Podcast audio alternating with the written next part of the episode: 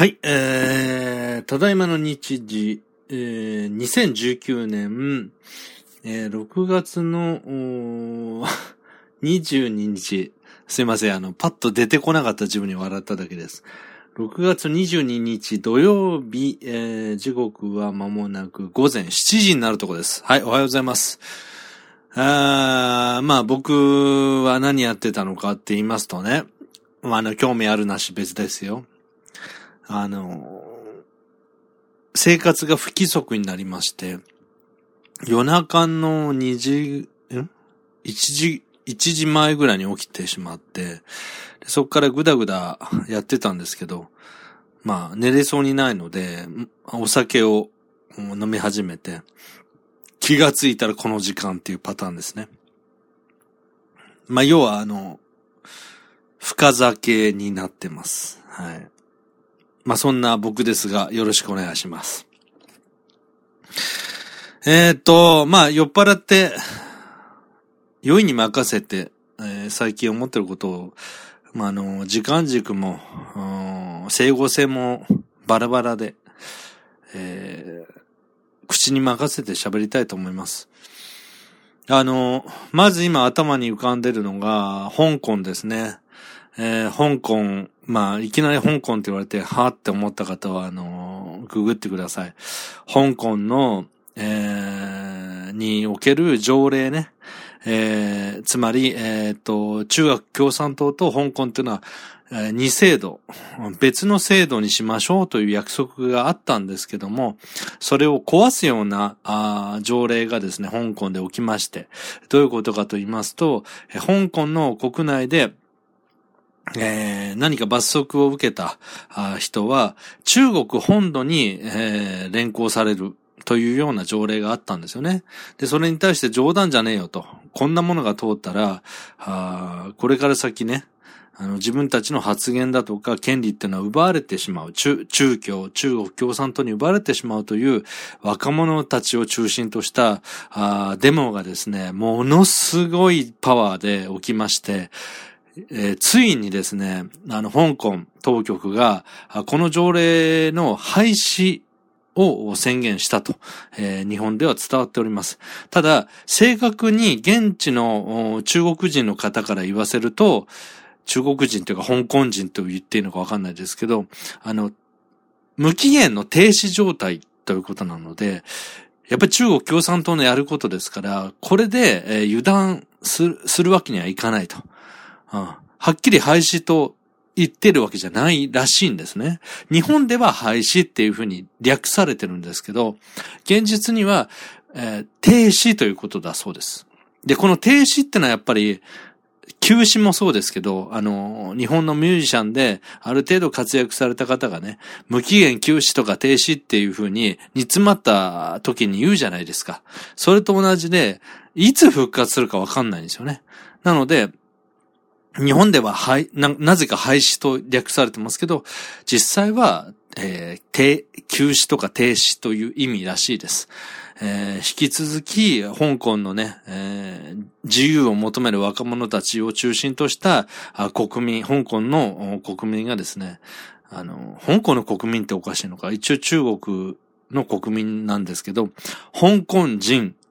えー民主主義をうえー歌うう香港の方たちのね、えー権利が、えーある種の一党独裁の権力によって、えー冒えー冒涜されないよう祈っております。はい。で、あとは何だろうな。特になくなっちゃいました。特になくなっちゃいましたね。あ、そうそう。で、香港で起きてることもね、今までの歴史から見たら、すごいことが起きてますよね。つまり、これから教科書、未来の教科書に載るような出来事に僕らは遭遇してるわけですよね。例えばアメリカが台湾を一国として認めるような記述をしだしたってことも一つの歴史ですし、ちょうど僕らは本当に歴史の転換期に今いて、そのニュースを見ているんだなって、あの、日々ニュースを見ていて思いますね。なんか、僕はあの、ある資料を作るために、あの、昔の、昔ってのは、例えば江戸時代だとか、明治維新の前後の、えー、文章を書くことをやってるんですね、今ね。で、それをやってて思うのは、例えば150年とか200年ぐらい前に起きたことなんですけど、想像力を働かせて、当時の、当時の様子ですね。今僕らが2019年の様子っていうのをリアルタイムで知ってるように、150年、200年前の様子を、えー、今得られる情報から想像してみると、それなりの事件が起きたんだっていうことは、結構リアルに感じられるんですよね。僕が昔学校で教わった歴史の教科書で教わった日本史だとか世界史っていうのは、やっぱりテスト、文科省が、カリク、文科省のカリキュラムに基づいて、えー、まあ、公務員である教師たちが、生徒たちのね、えー、知識というか、受験のための勉強がおろそかにならないように、必死で、こう、カリキュラムをこなしていくっていうことが歴史の勉強だったんですよね。だから、千、千八百何年にこれが起きたああだこうだっていう、その記号を求めてきたんですよ。き、あの、そうですね、記、号という記憶ですよね。記号をいかに記憶するかってことを求めてきたんですけど、今大人になって僕がやってることっていうのは、そんなことはむしろどうでもよくて、うん。あの、意味がないっていう意味じゃないですよ。例えば、ある意味印っていうのは大事ですから、こっからここまでが、えー、言語で言うと何年の何月に起きて、で、えー、西暦で言うと、えー、1800何年に起きて何月何日に起きたっていうのは、印としては大事なんですよね。だけど、僕らは別に印のために生きてるわけじゃなくて、その印の地点で何が起きたか。その人間模様から学ぶことがたくさんあるわけであって、その時っていう、その地点っていう、えー、ポイントから何か学ぶことってないんですよね。目安なんですよね。ところが、今ま、今までのっていうか僕が受けた少なくとも歴史の勉強っていうのは、受験用なので、どうしたって、僕が多分受験勉、あの、受験のテストを作る側になっても多分似たようなことになると思うんですけど、あの、何年に何が起きたか、要するに、いつどこで誰が何をみたいな、あの、それがとりあえず大事なんですよねって。物事を知る上で、いつ誰がどこで何をしたかっていうことをポイントとして、そっから先の、ストーリーっていうのは、あの、趣味でやってくださいと。それが勉強なんですよね。ただ、僕から言わせたらね、そのポイントをたくさん知ったところで、歴史に興味が湧くような子にとっては、そのポイントはすごく役立つんですけど、ポイントだけ知ったって、もうなんかどうでもいいやんって思う。当時の僕みたいな人間からすると、むしろ、そのポイントのあった地点で、誰がどこでいつ何をして、それがどうなったのかって、そのストーリー、ドラマの方に魅力を感じるわけですよね。その勉強だったらいくらでもしたかった。あ今僕が例えばウォーキングデッドみたいな、えー、それなりに面白い洋ドラを見てるように、当時日本であるいは世界で起きたことを勉強したいって欲求は絶対出てくるんですけど、そのポイントだけ？何年に誰が何をしたんですよね？みたいな話だけテストに出されるっていう地点で歴史が非常に面白くないものになってるわけですよね。むしろ多少年号を間違ったと、より、ことよりも、えー、その内容でどういう当時意味があった行為、行動、行為、行動だったのか。そこに、ものすごい学びがあるのに、一番なんか甘い美味しい部分を無視して、表面上のなんか、これはこういう植物で、あるいは果実で、えー、人間にとってこういう栄養素があるんですよ、みたいな話ばっかり聞かされて、実際食べることはほとんどできない果実っていう感じですよね。受験勉強の虚しさってそこなんですよね。何年に何をどれがしたって言って、へーって言って、楽しいって思うのは、本当にその歴史に興味がある子だけで、歴史に興味がない子も、ストーリー、物語には興味が湧くんですよ。なんかあの、ここまで喋って気づいたんですけど、何の話してるんですかね。歴史の勉強を、今44歳の僕がすごく歴史が好きなんで、もし自分みたいな価値観で教育してくれたら、あ当時の受験勉強に向き合う僕ももっと勉強したっていうなんか教師に対する、あの、クレームを言ってんでしょうね。多分ね。まあまあいいでしょう、クレームだろうが。とにかくそのストーリーってのはみんな好きなんです。うん。それはもう、みんなっていうのはもう世界中の人が、あの、ストーリーが好きです。例えば、宗教が好きな人、えー、ある特定の宗教に没頭してる人も、その神様が何をしたかっていうストーリーですごくこう、リスペクトしてるわけですよね。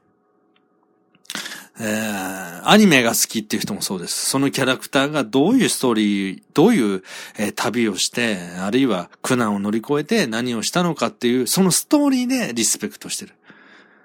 歴史だって全く一緒で、キャラクターがいて、キャラクターっていうのは性格ですよね。その、その人物像、人物の性格、そして、え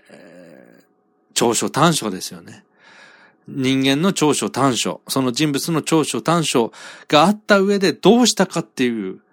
当時の、うん、その、その時々の当時の、あ例えば戦国時代だとか、明治維新でもいいんですけど、状況。それにどう適応してどうしようとしたかっていう、その、えー、ストーリーから僕らは自分に置き換えて学んだりするんですよね。まさにそれが歴史からロマンを感じたり、えー、学習するポイントなんですよね。うーん。何なん、何を言いたいのかちょっと自分でもわかんなくなってきたんですけど、とにかくその、150年とか200年ぐらい前の、えー、ものを資料作りを今していて、なんか、受験勉強のために、うん、何年に誰がどこで何をしたかっていう情報は教科書で得られるんですけど、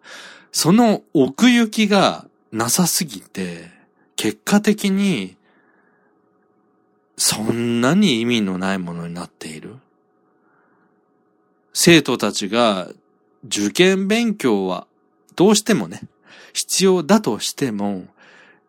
勉強することに、歴史を学ぶことに、熱をこう、高ぶらせられないっていう、えー、カリキュラム。少なくとも僕の世代はそうだったなと。僕はだから今44歳だから、昭和50年生まれ。うん、つまらないなって、こん、今僕が44歳になって歴史をものすごい、えー、好きで、えー、自分の気持ちの許す限り、あの、チョイスして勉強してるんですけど、こんな宝の山みたいな、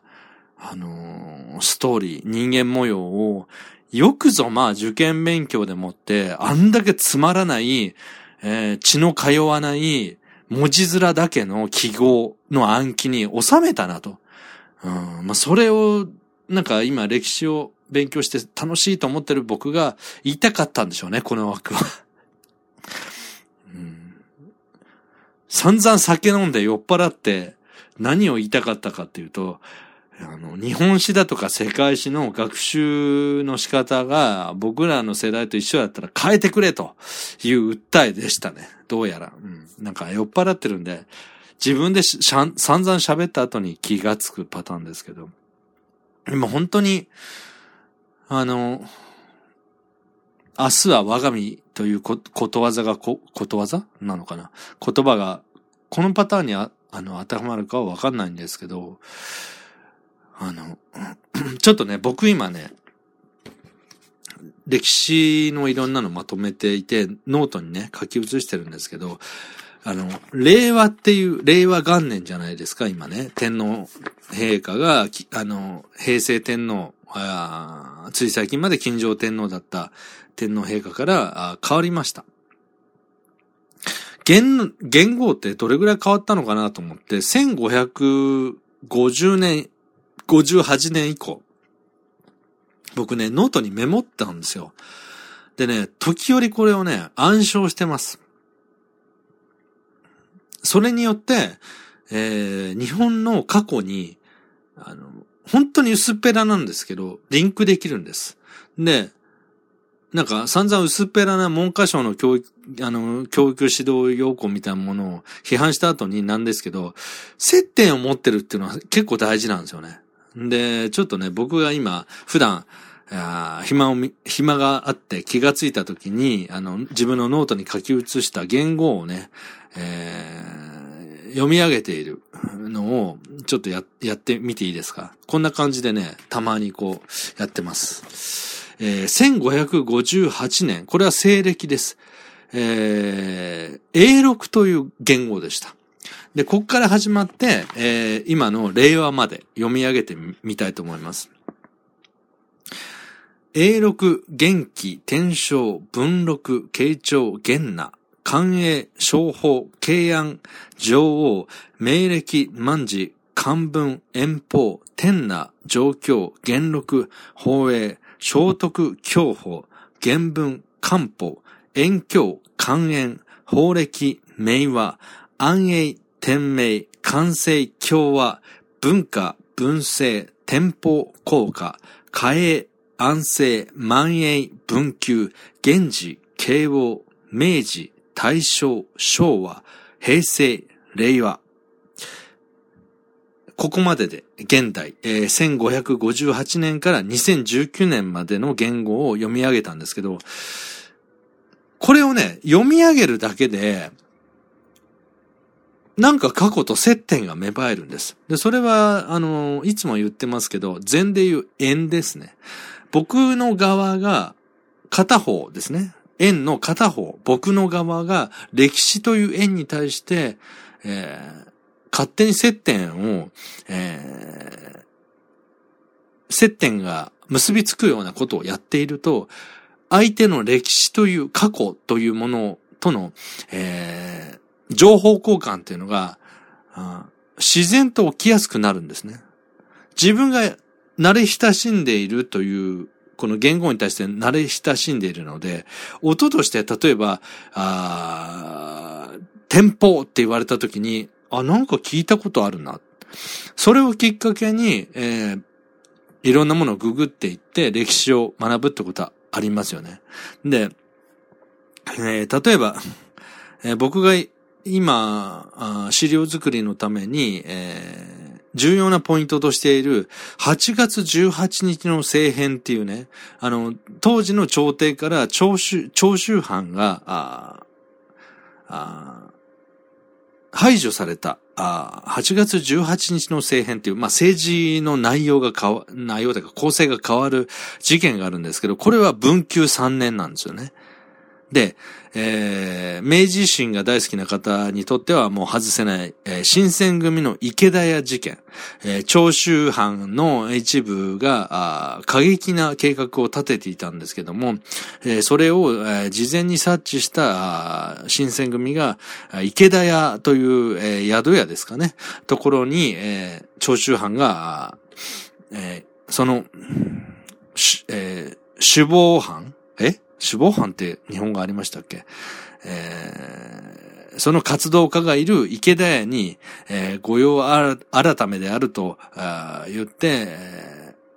ー、立ち入って、えー、阻止するわけです。まあ、あの、切りし、切り捨てたわけですよね。で、これが、あ文久の次の元治、えー、元年ですね。元治元年の6月4日という風になってます。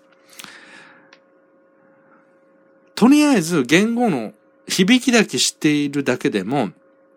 後で自分が興味が湧いたら、リンクしていけるんですよね。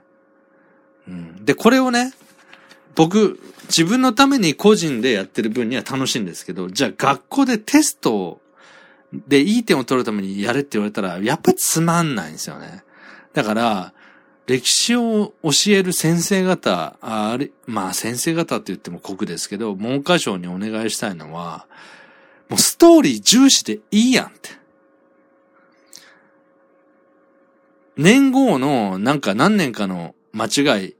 そこの正確性よりも、その何とかの欄で何が起きたんでしょうと、そういうなんか内容を、の理解度とか、えー、内容にインスピレーションを感じて発想すること、こういうものに重点を置いて、えー、テストに反映させられるようなシステムを開発してくだされば、もっと、えー、学生時代から、僕みたく40代になってから夢中になるんじゃなくて、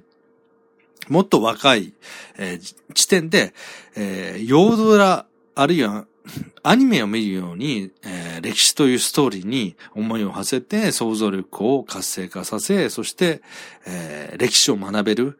チャンスが若い人に、えー、起きるんじゃないかと。まあそんな風に今思ってます。ただ単に、えー、どこで誰が何をしたということではなく、どこで何、誰が何をしたことの、えー、ストーリー、奥深さ、意味合い、人間模様、そこに、えー、重点を置いて、もしテスト勉強っていうのがあるのであれば、ものすごく熱く燃えるもの、熱中できるものが、ポイントですよね。熱中できるポイントが生まれたんじゃないかと。まあ、そんな風に、えー、今頃歴史を勉強して、えー、毎日のように、あの、感動している、うん、44歳として、そんな風に、歴史の勉強に関しては、日本史、世界史に関しては思いますということを、まあ、どうやら酔っ払った自分が言いたかったようです。それに気づいた時間でございました。ということで、えー、皆さんね、えー、昨日は近畿地方、関東もそうですけど、ものすごい雷雨がありましたけど、なんかまだまだ気圧が不安定な状況がありますので、えー、天気予報を見てね、えー、落雷とか気をつけて、え、今日一日、良い日をお過ごしください。ということで以上でございます。ありがとうございました。